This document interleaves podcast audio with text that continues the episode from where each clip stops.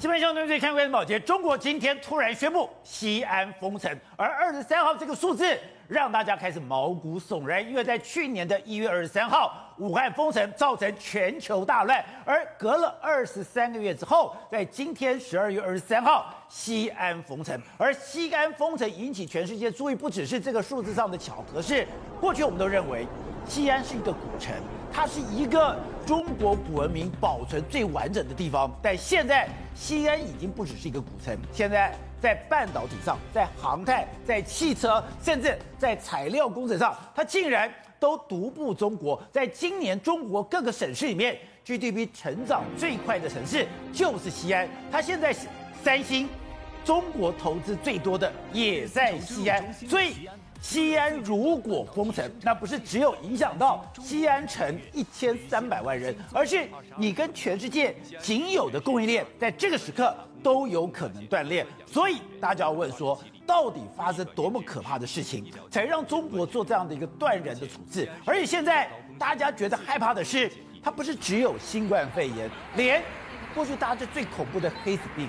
都冒出来了，甚至有人讲他不过去公园绕一绕，回家竟然得病身亡。好，我们今天请到了来宾，对大方首席的财经专家黄叔叔，你好，大家好。好，这是美丽岛电视报董事长吴子嘉，大家好。好，第三位是时事评论李正浩，大家好。好，第四位是资深媒体姚慧珍，大家好。好，第五位是资深的影剧记者闵长玉，大家好，大家好。好，第六位是台湾国际法学的副秘书长林廷辉，大家好。好，so 我们看现在西安打出了人在。曾在在一月二十三号，就这个数字，哎，去年的十二月二十三号，整个武汉封城引起了全世界大乱。经过二十三个月之后的今天二十三号，竟然也封城了。对，而封城，你说对全球影响很大，是因为西安已经今非昔比，没错，它已经不是个古城，是它是现在中国现代化程度越来越高的城市了，而且今天开始的时候，在凌晨的时分，西安这个古城住一千三百万人的这个古城，今天开始封城。那为什么这个很重要？二十三号，我们在去二十三个月了，一月去年的一月二十三号时候，武汉封城。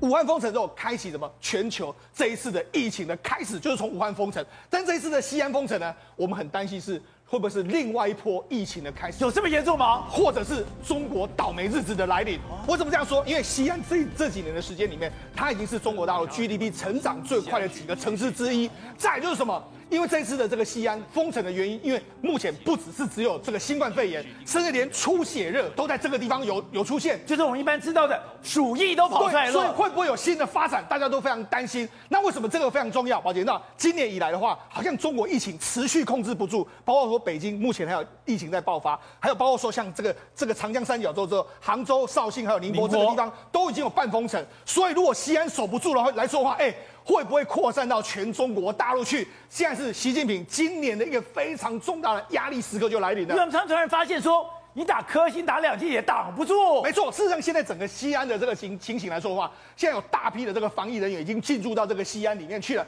那现在因为全全市开始封城之后，那今天的对，从昨天下午开始，你看。二十二号，因为要封闭式管理，所以很多民众现在开始这样逃离西安呐、啊。他们现在想要爬，譬如说在小区，小区被封闭的时候，他们就讲，他拿着简易的家当想要钻出去。你看，您这个明明呢这个铁栏杆中间很窄哦，对，他们还是照样想办法能够把它钻出去，都想赶快逃掉，因为大家不想要待在这个西安里面的这个状况。另外，因为。目前他们规定说，每两天来说哈，只能有一个人出去采买相关的这个物资。所以呢，但从昨天开始的时候，这个很多人完全去买这个，包括说去超市买物资啦，或者说很多传统市场都出现了大批的这个人口在这个地方。很夸张的是，哎，他们又出现那个种一头猪一头猪的抢回家。没错，大家开始抢。那抢了之后，哎，那抢了之后，哎，会不会又增加所谓感染的这个风险嘛？那不单是抢哦，抢到什么程度呢？抢到最后混，因为混乱太过混乱了。甚至还有人呢，哎、小孩子，这个为什么把小孩子举起来？他们说，哎、这个小孩子是谁的？因为怎么小孩子把小孩子丢在这个地方，大家太混乱了，根本小孩子丢了都不知道。对，因为太过混乱，现场大家都在抢，大家都在买东西，所以这个小孩子是谁的，大家不知道。那除了这个之外，你看，现在已经有小区是被在焊焊铁门起来了，这在这个雁塔区的这个地方，因为这个地方似乎是有非常多人。目前西安全市到目前为止来说，约约莫是两百多个人感染，但是现在可能这一区非常严重，所以你看。所以这个铁门直接把它焊死。对，他们现在又出现，哎，去年在武汉看到的局面又重新在这个地方出现了。好，那是因为你第一个时间封闭之后，很多原本在这个地方工作的人呢，他第一个时间没有地方可以回去，因为他没办法回去。结果宝杰，他出现什么了吗？很多农民工啊，因为他原本隔离之后，他也回不到原本的家里面，所以呢，他就只好在他们地下室的这个这个停车场这个地方就就地打地铺。可是你知道当地西安以西安目前为止的温度，对，晚上已经可以降到零下，甚至零下以下，所以这些人都觉得说，哎。根本不知道该怎么办的一个状况，甚至你看，从今天早上一开始的时候，因为昨天封，今天早上封城之后，你看，这是西安的这个最街最热闹的这个街口，在曲江高速公路没人了，已经没有人了。很多地方，说包括说像这个这个门门盘道啊，或者是说像这个钟楼这个地方，完全都没有人。所以你知道，整个西安呢、啊，过去我们看到武汉封城的状况，现在完完全在西安复制，而且他们现在说什么？人在城在，西安现在他们现在喊什么？西安加油啊！好，我们看到这次是中国的副总理孙春兰亲自去作证，是，而且在谈到西安的整个疫情的时候，对。他是双翼齐发，没错。实际上，你看到孙春兰出现的时候，你就知道说这个事情非常大条。为什么？因为出动这个副总理的话，他可以调动所有，包括说军队啦，或者说这个所有的卫生单位。那他去的时候，为什么他要去的？实际上，这一次的这个 COVID-19 不止这个所谓的 Omicron 可能会来到西安之外，实际上让西安更加头痛的是什么？他们疑似出现所谓出血热。好像出血热是什么？出血热其实是原本是透过老鼠感染的，可是问题是目前呢，是不是有人说这个出血热已经出现到人传人？因为不是，因为为什么？因为有人就说什么，哎、欸，他只是去公园绕一圈，他也没有被老鼠咬啊。没有被老鼠咬之后回来，他居然就感染出血热，而且一个礼拜之内就已经死亡了。所以你看，当地你看很多这个出血热定点的医院都已经爆满，很多人死亡。那很多医院也而且他们医院现在，你说医院不是被新冠肺炎的患者给挤爆满，对，是被了所谓的出血热的患者挤爆满。对，他们现在反而更担心这个样子。事实上，你看有医务人员说，哎，我所在的这个感染车已经住满了，而且很多人死亡。那现在啊，政府官员已经被派出去说，你去抓老鼠。我觉得现在，导播，我们看这句话。我姐的娃在户县政府上班，她现在怎么？你在户政府上班，你要天天去抓老鼠。他们现在很多这个，包括说很多公务职卫生人员，全部都去抓老鼠。而且师兄讲说，现在整个西安封城，西安有一千三百万人，我封城不是只是影响到这一千三百万人。对，三星在中国最大的投资就在西安。是，三星想要去赢过台积电，他接到特斯拉的单子，也就在西安这个厂要去设去生产的，就没有想到。你现在西安已经变成了我的汽车、我的航太、对我的半导体重镇。是现在如果封城，全世界怎么办？而且这个西安封城这个知识体大，为什么？我们看以西安它所所在的位置，它其实是中国所谓的一带一路陆运上面一个非常重要的城市，包括说中欧班列啦，很多都是通过西安市。哎。现在西安被封城了，对，那会不会受到所谓“一带一路”的这个影响？另外一个是什么？我们如果按照过去一段时间来看的话，中国前几大城市里面来说的话，这个西安呢，它的这个经济成长率是最快的，五点二趴。它目前的人这个所有的 GDP 已经突破一兆人民币，虽然是这几年来说成长最快速的一个都市，就没想到它现在出现到一个转折。全中国的排行榜里面，上海一点七，对，北京一点二，对，深圳哎这么大三点零，可是到了西安居然是五点二，对，所以就是说这么快成长快速的城市出现问题的时候，哎，你现在中国已经是经济有点摇摇欲坠，就又遇到这样，哎，你增速最快的城市之一发生问题。好，那除了这个之外，现在大家担心什么？供应链会有问题哦。这个西安其实是半导体、还有汽车、还有航太基地，甚至是这个所谓生物科技一个非常重要的重镇。你想说它怎么会蜕变成这个样子？你看，我们今天讲三星，我们都一直在讲三星是我们台积电最大的这个对手嘛。它在这个西安这个地方有一个全世界最大规模的 Flash 厂跟 DRAM 厂哦。它前前后后原本要投资两百一十亿，可它到最后你知道，它一共投资了三百亿美金在这个地方啊。那不只是这样，很多这个因为三星来的时候，包括美美国空气化工啦、住友啦、韩国东进等等，很多厂商全部都在这个地方。虽然这个已经是非常知名的半导体，现在对中国有两个最重要的半导体的这个重镇，一个在去年发生事情的武汉，另外一个就是在三星，就是三星所在的西安。所以它跟武汉很像，对，他们都是半导体，是都是汽车，对，也是航太重镇。也会不会是因为这样？因为人员出入复杂，外国人很多来，会不会出现？会不会是因为这样出现重大问题？另外一个。比亚迪，比亚迪的这个，我们知道这几年比亚迪跨入所谓这个电动车，它最重要的电动车相关零组件的工厂就在西安这个地方。那你更不用讲，西安还有另外一个非常神秘，现在中国最重要、最重要的产业之一——航太重镇，就在西安，所以这个对这个对整个这个中国来讲的话是不可承受之重啊！哎，对，它的盐良基地就在这里，没错。事实上，看，事实上我们就讲嘛，它这个地方它有西安航天基地，对不对？它被称为叫什么？中国航天的动力之乡。所以你知道，事实上这个地方是非常重要的。包括说像阎良飞机城，盐粮飞机走，我们都知道说，过去一段时间，因为它西安是比较靠近内陆，对。内陆的时候，他们很多中国重要的飞机全部都在这边试飞，在沿在沿两的这个飞机城，对，包括说他们最早的飞豹，这是所谓的超音速的这个歼轰轰炸机的时候，这个就在这边试试飞，甚至我们讲现在中国主力最战力最强的所谓歼二十也在这里，歼二十第一次被人家拍到，就是在沿两的飞机场的跑道上面被人家拍到说，哎，好像疑似有三架歼二十在这边现身。所以这个地方有非常多的这个空，这个所谓的都在这边试飞，甚至目前的中国的什么运油二十啦，空警相关的这个飞机新研发的，全部在这个地方，这个地方所谓试飞。那除了这个有这个飞机场、有飞机城之外，他们还有一个什么航太动力研究所，也就是说最重要的这个，目前我们知道中国不是要立足说他们战斗机的这个所谓推进器都要自主研发吗？这个地方全部都在、这个、也在这里研发，都在这个地方研发。另外包括说还有一个西安工业的这个西安飞机公司，西安飞机公司它有做什么？做这个商用机，它有做什么歼轰七啊、轰二十啊、运二十等等的一些飞机，所以它是中国大陆一个非常重要的军工所在。而且它有多重要的？你看，习近平在九月的时候，哎，还特别去了陕西解放军以后，哎，特别陕西解放军航天基地，对，指的。就是西安，没错，就是阎良基地。对，到底有多么基重要？而且西安本来就是一个非常重要的航天、航天还有这个所谓空军的所在地，所以呢，要好好保护国家资产。就现在西安出问题了，所以我才跟你讲，不只是经济会出问题，产业会出问题，还有人员会出问题。所以我才说嘛，这个去年的一月二十三是武汉封城，开启了整个 COVID-19 的全球的大感染。那这一次的西安封城呢，到底会有什么样的涟漪效应？我们接下来仔细观察。董事长，另外就是。中国现在出现一个非常诡异的状况，就是刘亚洲。我们对中国的军事有一点了解的话，哎，他跟中国的重要的战略家，中中国很多的建军的概念都从他嘴巴里面讲出来的。结果没有想到，这个亲美派在中国享有极高地位的这个空军上将，他竟然失踪了。有人讲，连刘亚洲都被抓了。而另外一个亲美派，也就是知美派的崔天凯，他居然在参加一个座谈会的时候，他怎么讲？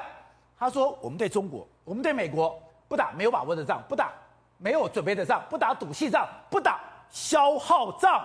对，这这两个事情非常有意思。我大概来做个简单的一个大家分享一下。第一个哦，刘亚洲他是李先念国家主席的女婿哦，他的特殊背景哦，这第一个哈。对。然后第二个呢，他担任过这个斯坦福的访问学者哦。”在美国担任访问学者，然后第三个，他是中国解放军空军的上将，对，上将，同时更重要的是国防大学的政委，国防大学是整个的军中解放军的理论体系的建造者，他是担任政委，就整个最大的最大，就是他主导整个的中解放军的军事思想。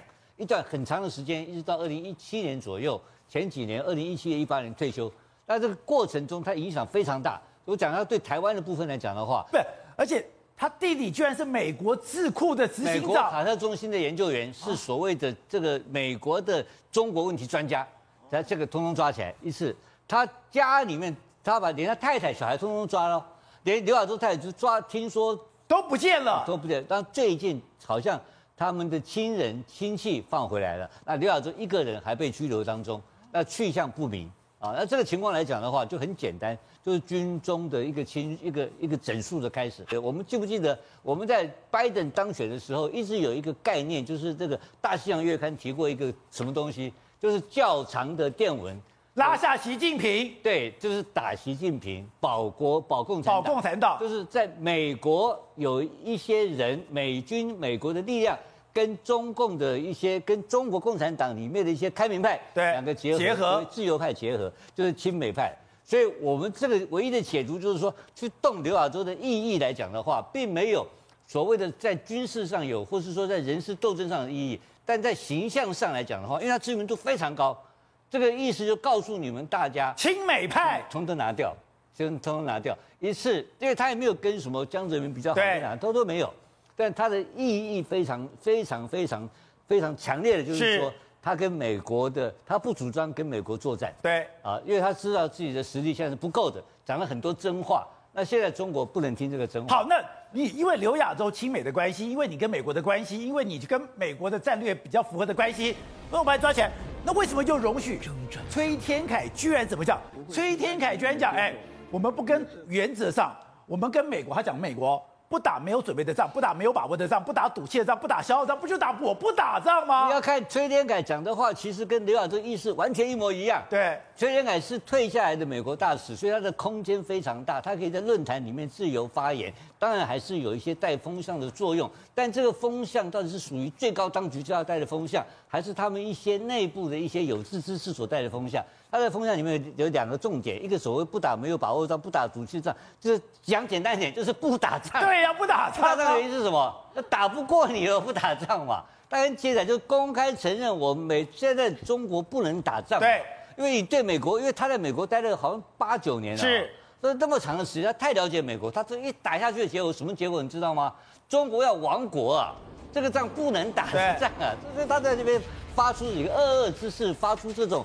这种强烈的声音呢，在敲打中共的高层跟那些冲动的战狼外交，因为王毅是搞战狼，对，因为你不断的搞战狼，你看最近还把我们的邦交国再砍掉，等等，都是制造冲突嘛。对，那么这个冲突结果最后是不利于谁？不利于北京当局嘛？不利于中国的发展跟建设？那你怎么敢讲这种话呢？所以，所以我认为这个这个要要解读，这个后面一定有得到一些同意哦哦，因为他还是有在形容，还是用了习近平所讲的。这是百年未遇的大变局，他用这句话嘛，所以表示他还是用习思想做基础。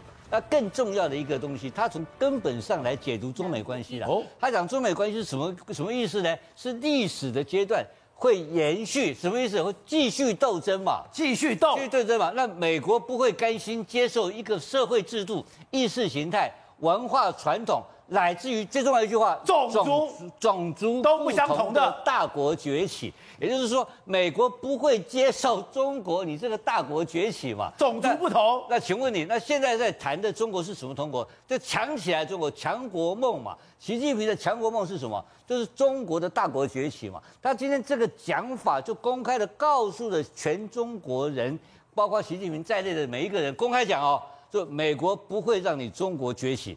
哎，那这个就直接就等于敲打了北京当局的最高原则。另外，刘亚洲很重要吗？他在中国的军方有很高的地位吗？为什么今天他失踪了？传说他被抓出来，甚至连他的亲朋好友、连的妻子儿女都被抓起来，引起很大的一个纷争。有人讲，这是习近平对中国内部还有的亲美派、知美派。提出一个可怕的警告，没有错，因为在解放军当中，就是像刘亚洲这样子，他是一个知美派，是一个开明派，他自己知道说中国的军队的发展未来可能跟美国之间不能是有这个一场战争发生，因为对中国来讲也没那个必要。哦，但是你知道说，因为刘亚洲他这种开明派的做法，在现在当局来讲的话，其实习近平对他来讲就把他视为是所谓的贵美派的概念。那你知道说，在崔天凯在这几天讲话来讲的话，也是有这样的一个味道在里面。但是刘亚洲他其实。在军方当中，他的位阶是蛮高的哦，他是上将哦，他是空军上将。对。那另外一个空军上将，就是现在下令说准备，就是把刘亚洲抓起来，这个就是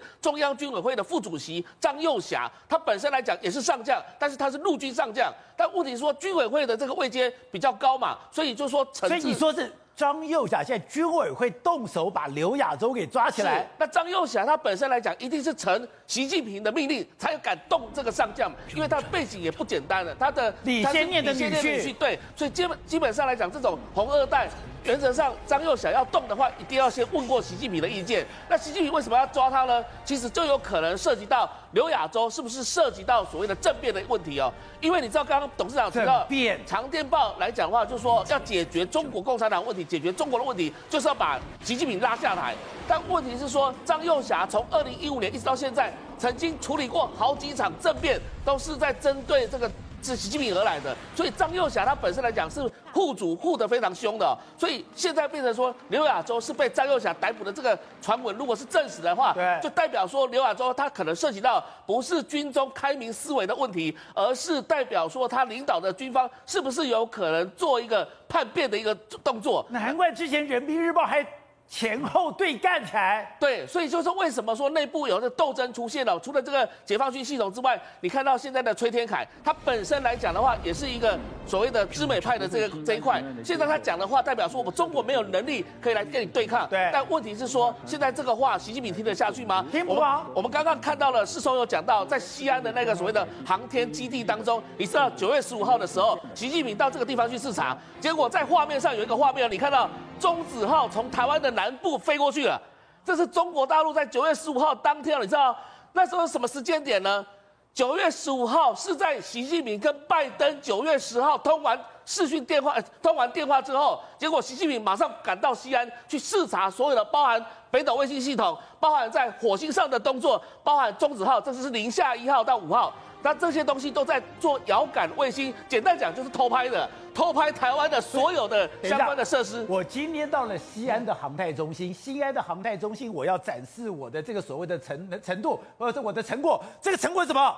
我拍台湾给习近平看。是的，所以你看到在习近平来的时候，我中子号就刻意的飞过台湾南部，把台湾的这个相关南部的一些状态拍得一清二楚，然后。相关讯息应该都会在西安这个 这个所谓的航天基地当中，所以为什么说西安那么重要？现在封城虽封城，但是航天基地对中国来讲是非常重要。好，石总，另外中国下一个我们昨天谈到的一个非常诡谲的新闻是，佟丽娅要再婚，佟丽娅再婚也没什么了不起，结果佟丽娅再婚以后，中国不能这讨论，所以你只要打上佟丽娅，没有任何的讯息。对，可这还不只有如此哦，那有人就用借名，用别的名称，我来暗示有这件事情发生。就没有想到，现在北京的公安已经讲了，对这件事情是胡说，这是这是谣言。对，你不但你刚才讲，佟丽娅，他叫叫佟丽娅，把你改个名字，现在你连这都不行，现在连中国连这个。军公安要查了，没错，是让这个新疆的这个女明星啊，叫佟丽娅，她在最近呢传出再婚。那再婚的对象呢是中国中宣部的副部长盛海雄。就这件事情，大家言之在外面讨论的非常多，但是在中国大陆网络上面，大家都可以都有都有听到这件事，但是大家全部不能够讨论，全部都是噤声。你看，这是佟丽娅自己本身的这个这个她的这个首页，首页里面相关的东西完全都没有，只有简单的说她的代表作，但是下面说你留言也不行，什么都不行。佟丽娅自己的网哎网页全部都没了。对，好，那除了这个之外，你看大家都当然网络上大家还是要讨论嘛。你看就佟丽娅再婚这样，用这样子来影射她的相关的这个状况，甚至还有非常多的这个文章都在这边讲出来。而且如果你打佟丽娅结婚，这边就讲根据相关法律法规及政策，这个话题未予显示。对，那你看还有什么用什么佟丽娅再婚啊，灭霸的老婆啦，还有。Y Y 再二婚啊，这样很多这样完全都被封锁，所以那你都知道，哎，大大家到底是你在封什么样的一个状况？有这么严重？对，那甚至还传什么？佟丽娅她自己本身呢，她去接受，她去公安报案哦，她就说，哎，你这个很多这个网络不是法外之地啊，造谣滋事违法，将依法处办哦，哎哎，这个到底是什么什么问题？连佟丽娅自己都去报案，去报案的时候，很多人就说，哎。已经有人就是因为讲了这件事啊，他已经被人家这个禁声三十天，所以呢，这个真的是全中国到现在最热议的一件事。所以你说佟丽娅，这是她的老公叫陈思诚，陈思诚又他们俩离婚，离婚了以后，他现在。是跟中国中宣部副部长，是中国广播电台总台长。对，没错。那事实上，为什么这件事会引起大家的这个注意呢？因为佟丽娅跟陈思诚他们今年五二零才刚离婚，五二零离婚没多久，说哎，就传出他二婚，二婚的对象又是盛海雄，又是中中国大陆中宣部副部长，跟总管所有的这个央视这些，他都是一个总总管的这个这个重要角色。哎，你怎么会突然之间就这个样子？于是大家在讨论，讨论的过程里面就有一个非常夸张的版本就出来了。哎，或许这个是事实。我们台湾有一件有一句话叫做“美貌醉倒大姑啊”，就是这样，就是说把老婆呢就卖掉，卖掉之后就是这样子。哎，这到到底是这句话“美貌做大姑”？对，到底是怎么回事呢？原本是这样，就说哎，有一个你看，这是人家在网络上这个传言啊，这有一个女的很漂亮，那女叫做女主，还有前夫，前夫就是这个哈。然后这个男二，这个是男二结婚，然后生了一个娃。那男二为了名利呢，把她送给男主啊。送给男主，结果男主呢，这个后来呢，因为年纪大，男主年纪大生不了小孩，就没想到这个女生呢就怀了这个男主的小，这个这个孩子，于是呢，在这个男主的主主导之下，他们两个人离婚了，然后离婚了之后呢，就这个女生就跟男主结婚了。哎，这原来就是这样兜起来，他的故事是这个样子啊。那于是这样故事这样讲说，他就说，哎，我是这个喜欢跟朋友分享小说啊，但是大家都认为说，他说这是小说吗？这个大概是事实。好，那那为什么为什么引人注意呢？因为佟丽娅在去年的时候，她就担任央视春晚的主持人嘛。现在大家说，哦，原来是如此，而且是有一个比较诡异的点，你看，就是央视主持人啊，过去央视主持人都是春晚的，对。都是央视的这个这个主主播或是央视的主持人，但是他春晚春晚的这个主持人，好，那为什么这引起大家的注意呢？因为第一个，哎，今年五二零呢，佟丽娅跟她的老公这个离婚的时候，哎，照理说两个人离婚怎么会好聚好散？就没想，哎，他们两个完全不一样。你看这个陈思诚说，哎，二零二一二零一一年到二零二年，故事告一段落，你们是永远我的最爱的人，换种身份守护。那个佟丽娅说，人间值得，未来可期，谢谢你，陈思诚。哎，大家想说你们两个，等一下。他们两个离婚，还可以讲你们永远是我最爱的人，我换种身份守护。对，佟丽娅还讲人间值得，未来可期。对、啊，跟台湾现在杀的血流成河完全不一样。跟王力宏跟他老婆完全不一样啊！哦，他们是和平快乐的分手。好，你看，那人家就说，哎，全网似乎都洋溢这种喜气洋洋的氛围，但是离婚变得喜气洋洋，大家都说到底是怎么回事？那原来哦，原来就知道嘛啊，原来就是可能搞搞不好就是男二呢，为了他的前途呢，把这个女主呢送给了这个男主。所以说，这个整个故事就是是这样一个状况。所以为什么这个不能够讨论呢？因为这个男主太过敏感。而且因为为什么？因为他现在是中国中宣部的副部长，他其实是我习近平呢非常重要的文胆。他从这个以前他在浙江出生之后，他就一路跟着习近平。习近平在这个浙江的时候，在上海期间，他都担任当地新华社的这个分社的社长。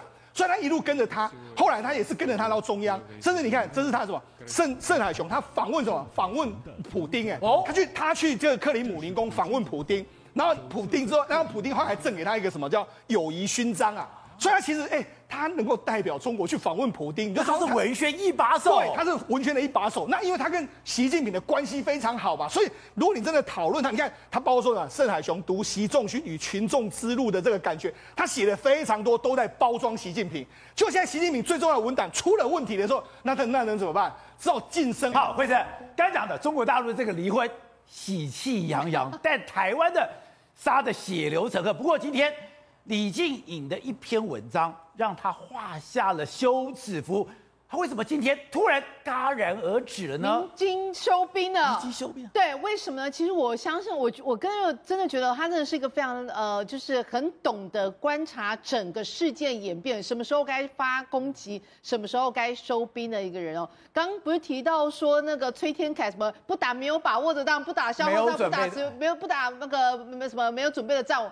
我跟你讲，这四个他也一样，他也不打没有把握的仗，不打没有准备的仗，不打赌气仗，不打消耗仗。但四个原因不一样，是抽抽崔天凯的原因是因为简单讲，打不过美国，打不过美国，所以他不打仗。他不是。我现在已经赢了，所以我不要再跟你消打消耗呃消耗战下去了。所以他这整篇文章其实简单讲，你可以看三个东西。第一个东西，他去解释外界对他的质疑，说啊，你好像没有顾虑到小孩子的情况啊。他的意思是说，我不是没有顾虑到小孩的状况，而是我认为天下没有完美的父母。那与其大家好像那种活在那种假象之下，还不如把事实告诉大家，让小孩子可以看着父亲重生、认错，看着父亲重生。对对对，就是有类似那个意思啊，意思就是说，爸爸如果你把他扒了一层皮，把他杀得头破血流，你赶紧叫他重生。而且我跟你讲，他说呃没有，我不会接受房子的赠与。哦哦，他有说我不会接受房子的赠与，而且赠与还用宽弧的哦这两个字哦，这样代表什么意思？他没有说我不要房子哦，他说的是我不要房子的赠与哦，然后后面原来他的意思是说。我相信司法，所以我和孩子在法律上应拥有的合理财呃财产的分配，会透过法律而有公平的结果。这是什么意思？我该有的是法律给我的，不是你赠予给我的。不是。所所以我不欠你一分钱啦。对，换句话说，我没有接受你的施舍。我没有接受你的赠与，我所有得到的都是我应得的。哎，我觉得他这个其实我个人是认同，我也觉得蛮有道理。他这个等等于是把先前呃什么婚前协议那个东西，好像就变成那个先婚前协议应该已经不成立了。是。第三个呢，他最后提到，对于无辜被牵扯进来的人很抱歉，对于这件人的事情相关，不不管是谁都已经付出了呃相当大的代价。哎，那我如果是 Vivi，我想说。哇，你在赌点贵嘞，到底关我什么事？到底是谁把我无辜牵扯进来的？不过话说回来，我觉得她这个是非常聪明啦。看到整个事情到现在为止，她也可能呃跟她老公之间有一定的呃接触了。现在整件事情是只变成回归到所谓的家务事。那至于外人、旁人，甚至母亲之类的那些事情，应该都已经不再是整件事情焦点了。Good day，有爱大声唱，拥抱好日子公益演唱会，邀你一起为爱发声。